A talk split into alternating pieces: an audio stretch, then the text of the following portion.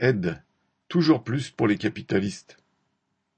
Le gouvernement a annoncé de nouvelles mesures d'aide aux entreprises pour leur permettre, dit-il, de surmonter la hausse des prix des matières premières et la pénurie de composants électroniques. La politique du quoi qu'il en coûte continue au profit des capitalistes, pendant que les travailleurs, eux, doivent se débrouiller comme ils peuvent face à la hausse des prix des loyers ou de l'énergie. Les prêts garantis par l'État sont ainsi prolongés jusqu'en juin 2022, tout comme les avances remboursables et les prêts à taux bonifiés avec des conditions assouplies. L'avance remboursable sera désormais cumulable avec un prêt garanti par l'État ou un prêt à taux bonifié, ce qui est une nouveauté.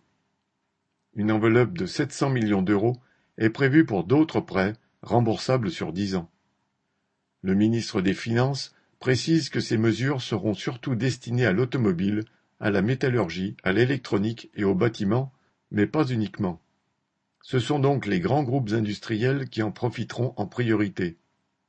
Ces groupes, Renault, Stellantis, Arcelor, suppriment à tour de bras des emplois, licencient les intérimaires, aggravent les conditions de travail avec la complicité du gouvernement.